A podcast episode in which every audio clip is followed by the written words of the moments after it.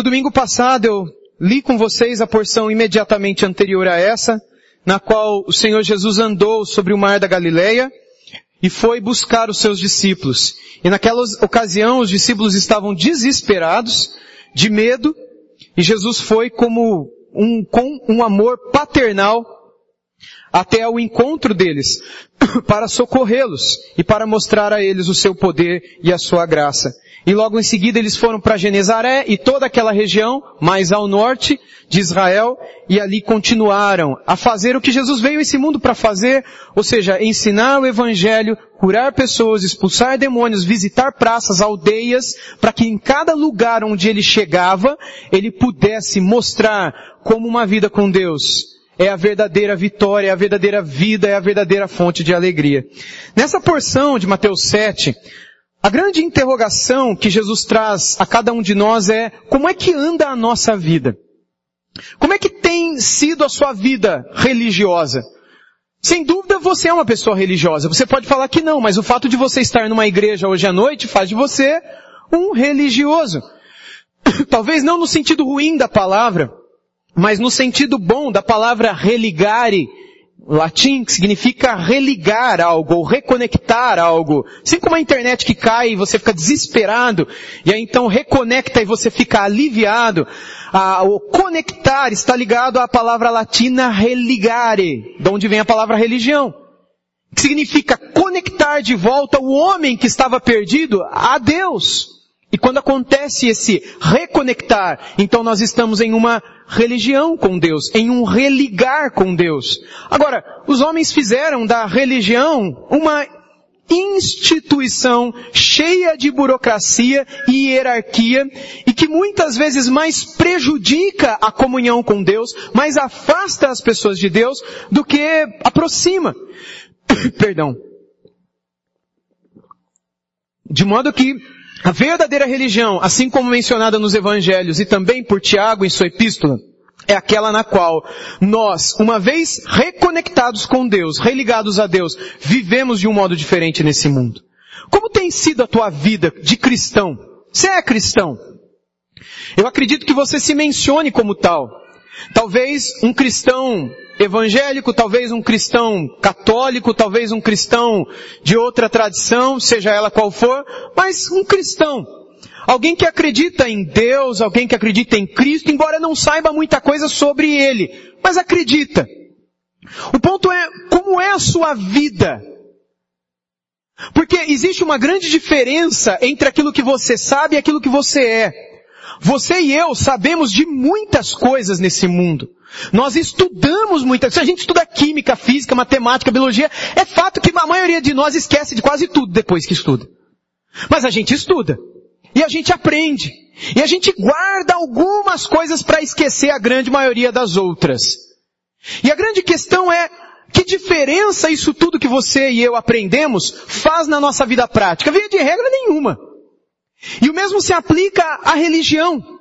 Quando nós falamos de algo que estudamos em termos de fé, a gente precisa parar para pensar no que esse aprendizado sobre a fé tem mudado a nossa vida prática. Jesus ele entrou numa discussão aqui em Marcos 7, do versículo 1 até o 23, com escribas e fariseus, justamente nesse ponto. Vocês, escribas e fariseus, sabem muito.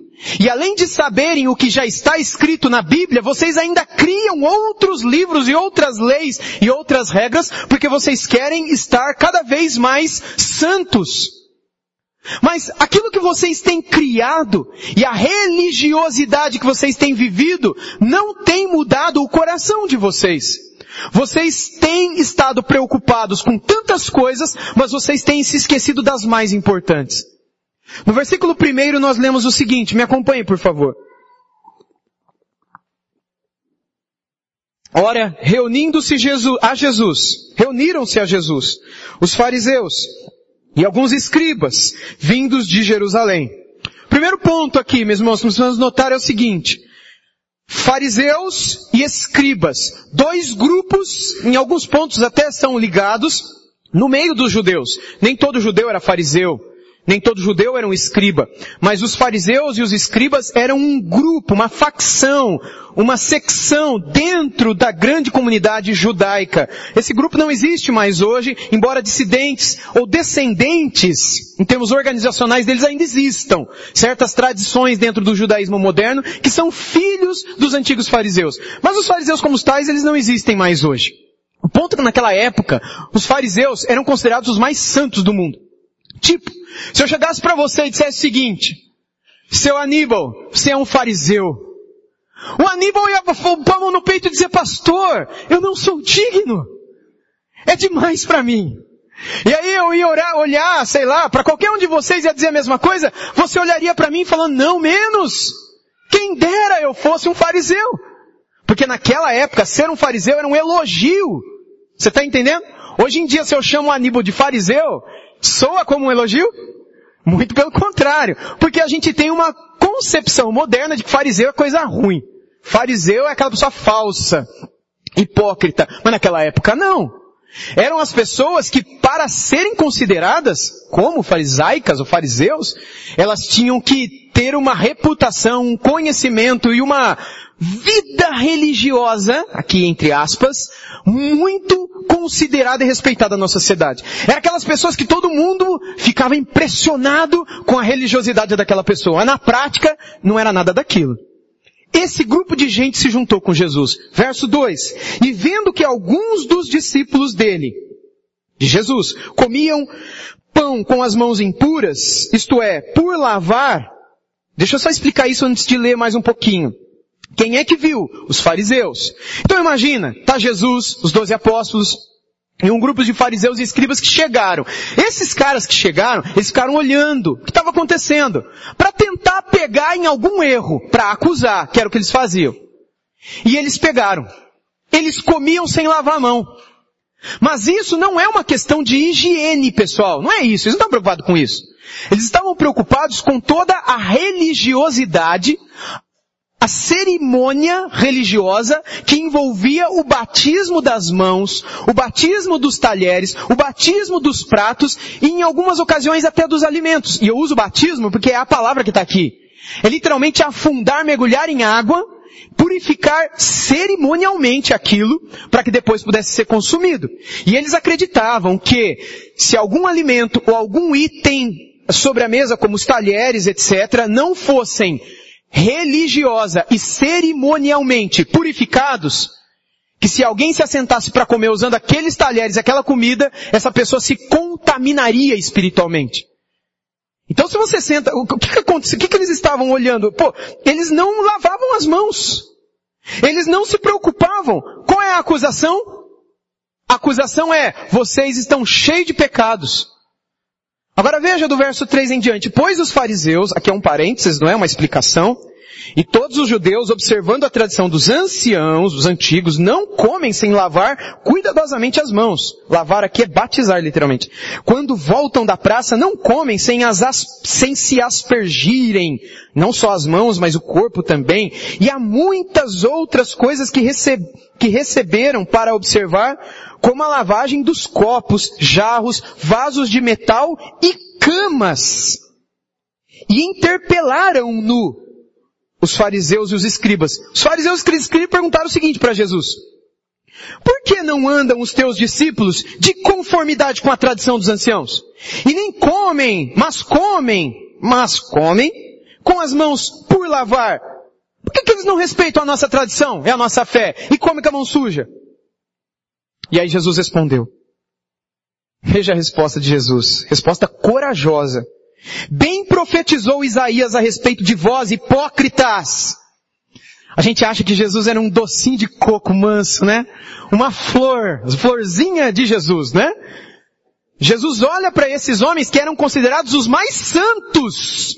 Jesus olha para eles e chama eles de hipócritas, falsos, artistas, mentirosos. Como está escrito, esse povo honra-me com os lábios, mas o seu coração está longe de mim. E em vão me adoram, ensinando doutrinas que são preceitos de homens, negligenciando o mandamento de Deus. Guardais a tradição dos homens. E disse-lhes ainda, jeitosamente rejeitais o preceito de Deus para guardardes a vossa própria tradição. Meus irmãos, até aqui por enquanto o que Jesus está dizendo é o seguinte, vocês me honram só da boca para fora. Vocês cantam sobre mim. Vocês dizem para todo mundo que vocês acreditam em mim. Em mim aqui Deus.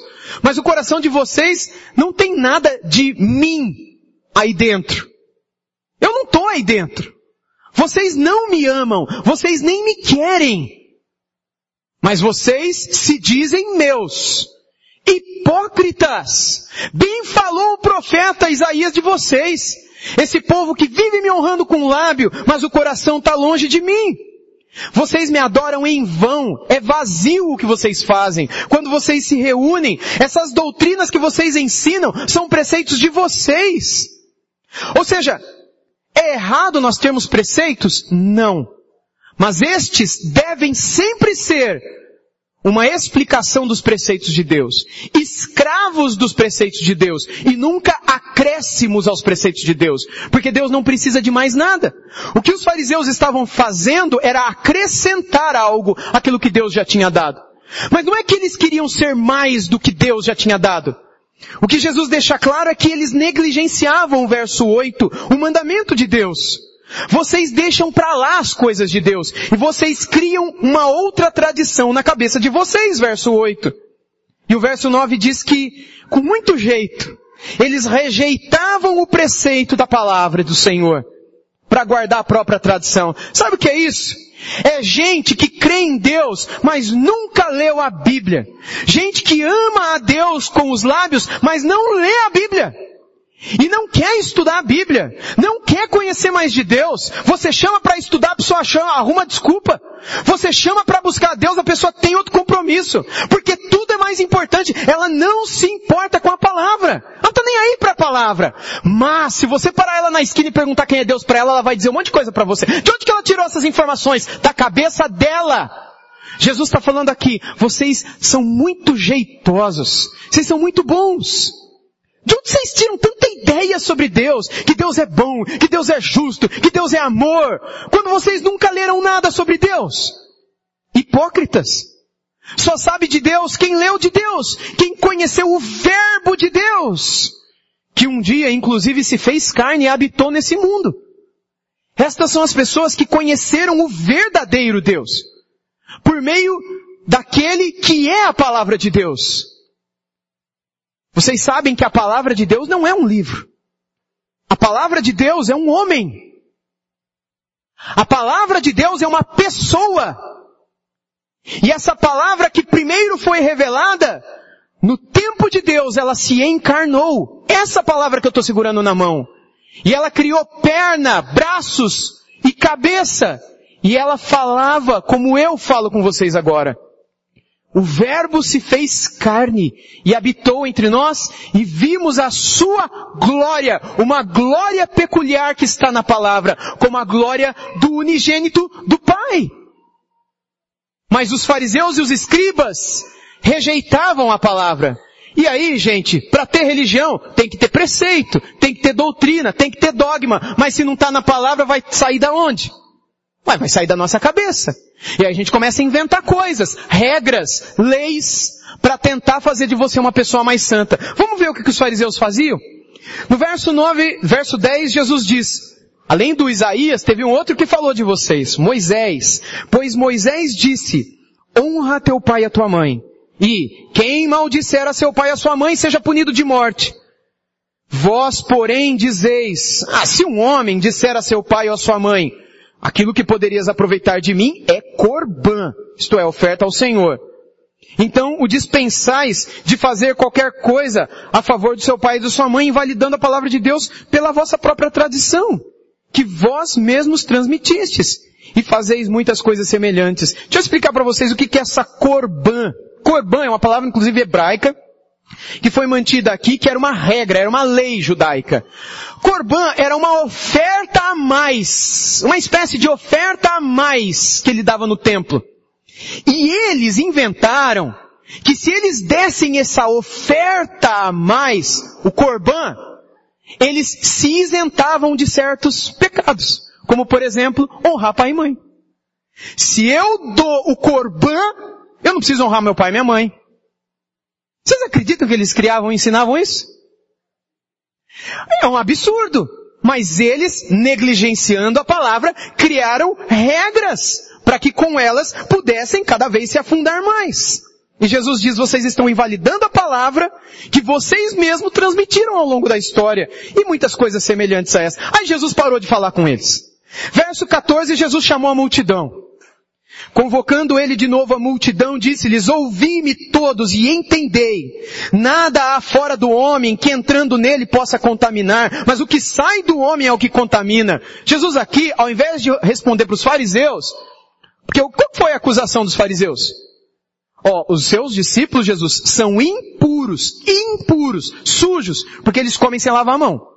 Cerimonialmente eles comem comida, eles estão contaminada. Não pode. São pecadores. Você também, Jesus, eu nunca vi você lavar a mão.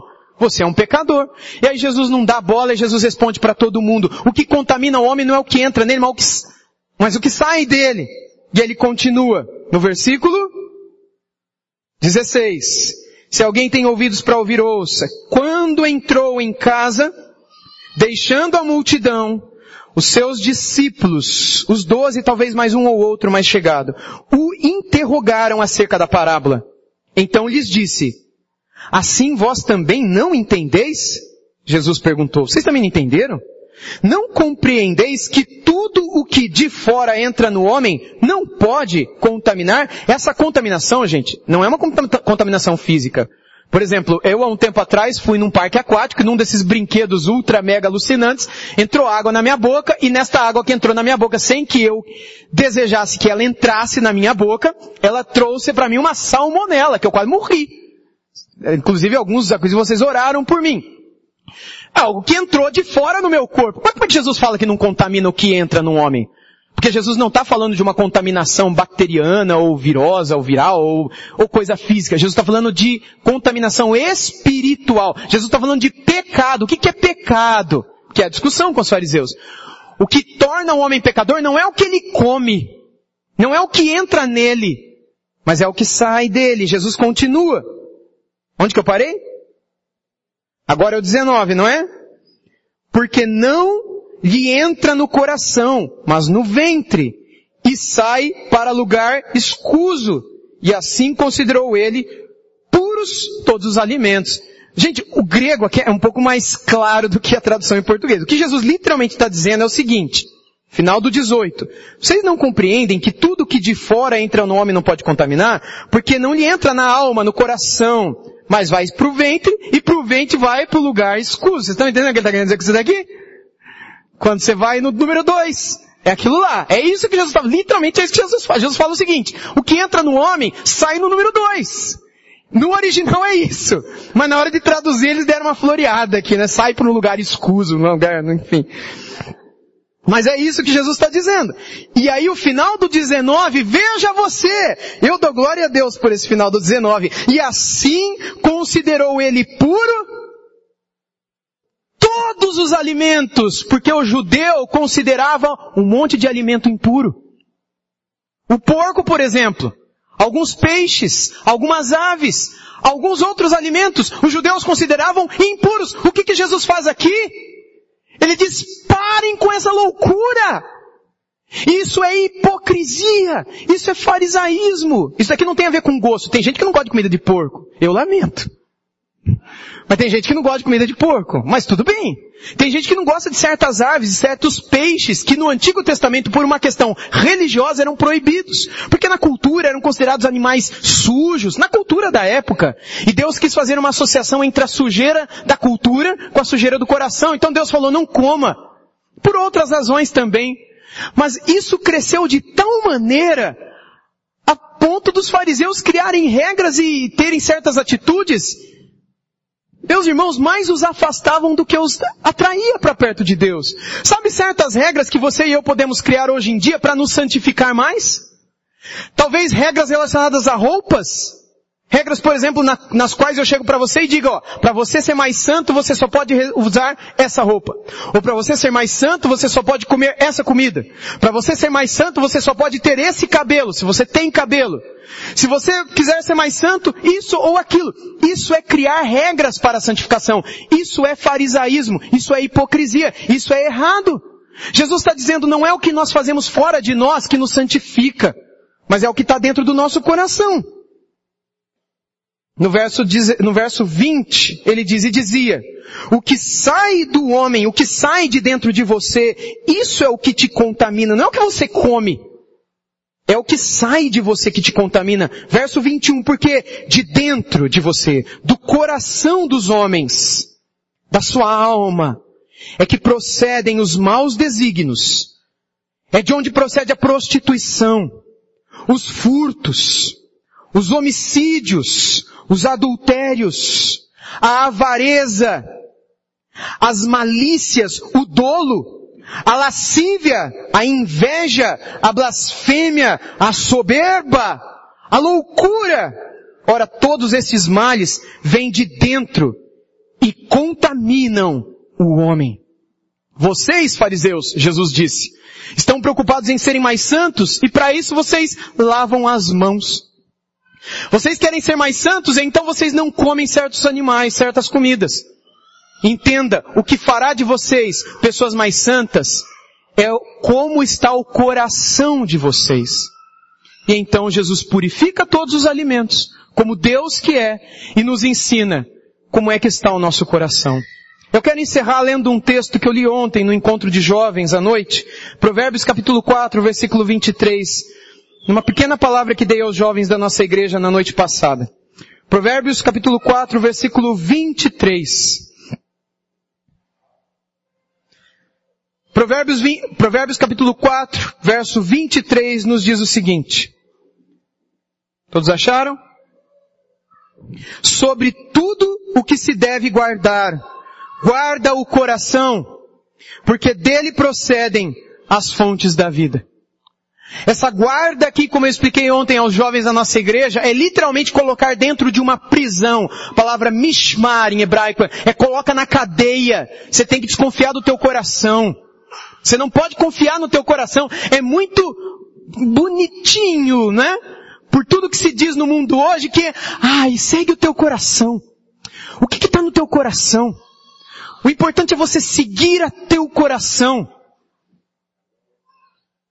Jeremias 17 diz que enganoso é o nosso coração, desesperadamente corrupto. Você confia em gente corrupta? Você confia em gente que é desesperadamente corrupta? Sabe aquela que é corrupta e vai preso, continua recebendo propina na cadeia? É desesperadamente corrupto. Você confia em gente assim? O teu coração é assim? Você fala, o meu não. Então você não se conheceu ainda. O espelho da palavra diz que assim é o seu coração. E quanto mais perto de Deus você estiver, mais você verá que assim é o teu coração. E aí menos você vai confiar, menos você vai confiar nesse inimigo que mora aí dentro. Confia no teu coração, tua vida vai pro buraco. Confia em Deus e Ele te resgatará. Ele te fortalecerá. Ele colocará os seus pés sobre uma rocha mesmo em ocasiões quando você tomará decisões contrárias ao teu coração, mas você sairá e estará seguro, porque preferiu confiar em Deus do que no seu próprio coração. Você deve colocar guardas no teu coração, prendê-lo, ele é enganoso. E o verso termina dizendo, porque dele procedem as fontes da vida. Se você não protege, tudo de ruim vai entrar nele, por meio dos teus olhos, por meio dos teus lábios, por meio dos teus pensamentos, por meio dos teus ouvidos, vai entrar malícia.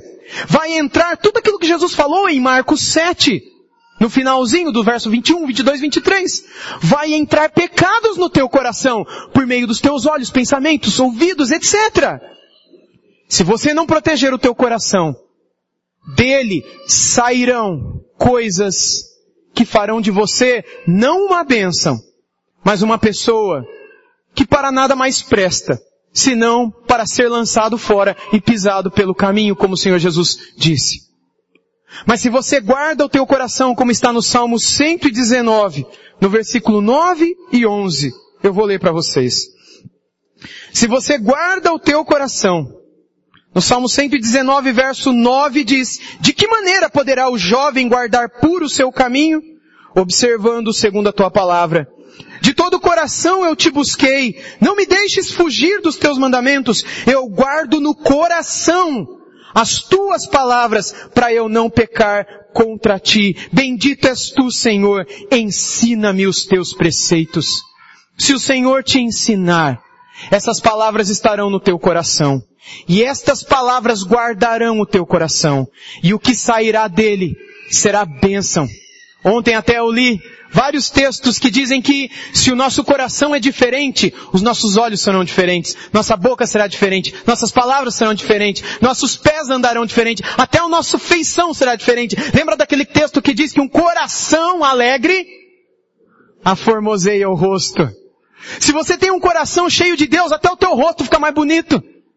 E ontem eu expliquei para os jovens a razão pela qual eu me casei um dia.